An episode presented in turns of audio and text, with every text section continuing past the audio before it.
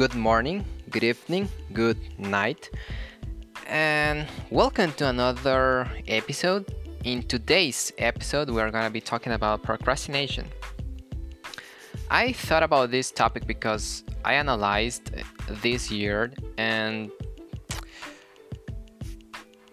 this has been a very, let's say that different and particular year this pandemic, the lockdown, and the fact that students are taking virtual classes, I will say that is one of the reasons why they procrastinate more.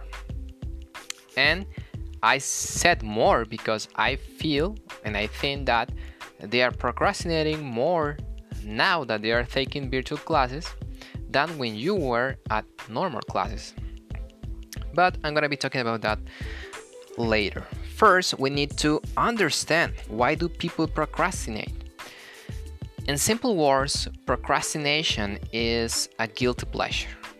It is like when you are in favor of doing something tomorrow. So basically, when you don't feel the necessity to do the things like right in the moment. Students are a very good example of of of a population who tends to procrastinate because they have deadlines, assignments, and they usually have the idea or let's say the behavior of uh, well well yes the behavior of doing the things the next day and this is a problem because when you are let's say that in general when we are under pressure when we need to do something like like quickly we pressure ourselves. And usually we stay up all night like doing doing the things that we were supposed to do uh, the days before. And this is something that happens to students. It is very common to see students like staying up all night, studying, uh, doing assignments, and, and, and things like that. I said that they are probably procrastinating more now because when you're at home, when we are at home, we have more distractions. We can do when whatever we want. We can watch TV, we can read a book, we can play video games. And uh, this this could happen to to students.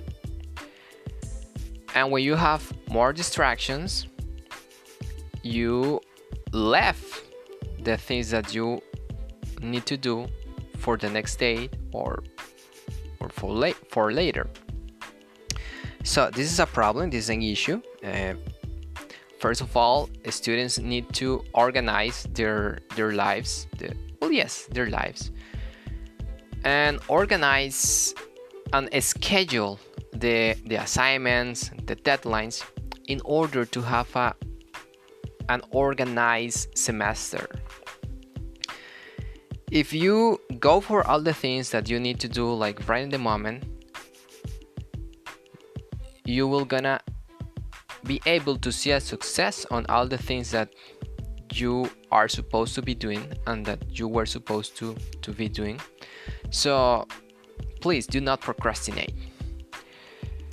And well, I hope that you that you have enjoyed this episode and let's get together next week.